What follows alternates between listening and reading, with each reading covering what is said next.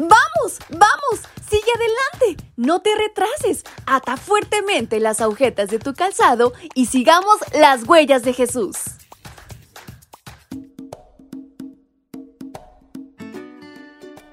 ¿Qué tal chicas y chicos? ¿Cómo se encuentran hoy? Qué gusto poder saludarles y darles una cordial bienvenida en este viernes 10 de marzo a una edición más de este tu espacio de lecturas devocionales para menores y adolescentes.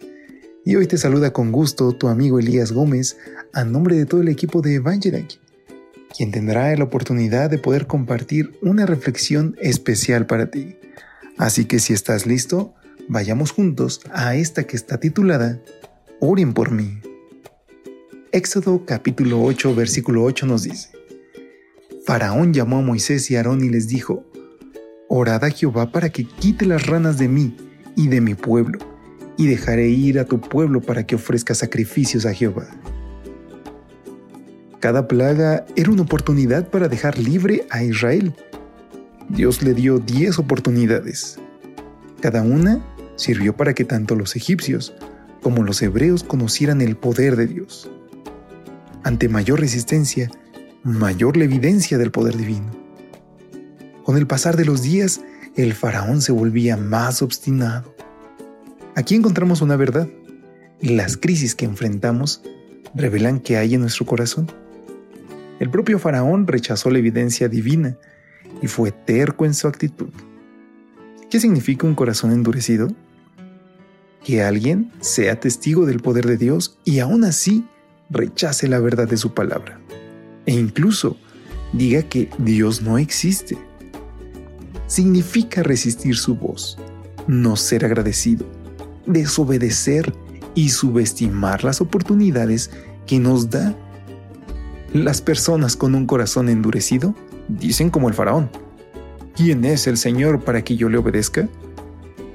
Las evidencias del poder de Dios son como los rayos del sol. No cambian los elementos, solo demuestran el material. Por eso, los rayos del sol derriten una barra de hielo y endurecen el barro al mismo tiempo. Las plagas demostraron de qué material era el corazón del faraón. Mira qué interesante esta parte. El faraón le pidió a Moisés y a Aarón que oraran por él y por la nación tres veces para que cesaran las plagas. Moisés y Aarón cumplían. Las plagas se terminaban, pero el faraón no cumplía su palabra de dejar ir al pueblo. En realidad, él no estaba interesado en ayudar a los israelitas ni en rendirse a Dios. Solo quería deshacerse de las terribles consecuencias de las plagas. Es triste, pero a muchas personas no les interesa el perdón de Dios solo quieren que los resultados de sus errores desaparezcan. ¿No te parece importante prestar atención a la voz de Dios y pedirle perdón cuando te equivocas? Él siempre te perdonará, siempre. Y es que, queridos amigos, muchas veces andamos por la vida y cometemos errores, pero nuestro Padre nos ama tanto que hoy nos da una nueva oportunidad para comenzar con Él.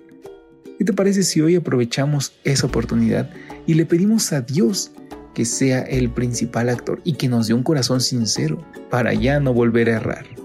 ¿Te parece? Unámonos y despidámonos en esta oración.